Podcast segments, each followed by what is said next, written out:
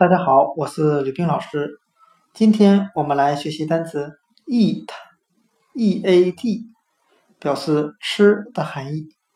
我们可以用谐音法来记忆这个单词 eat，它的发音很像汉语的一特，大写的一特，特别的特。我们这样来联想这个单词的含义：一件特别重要的事情。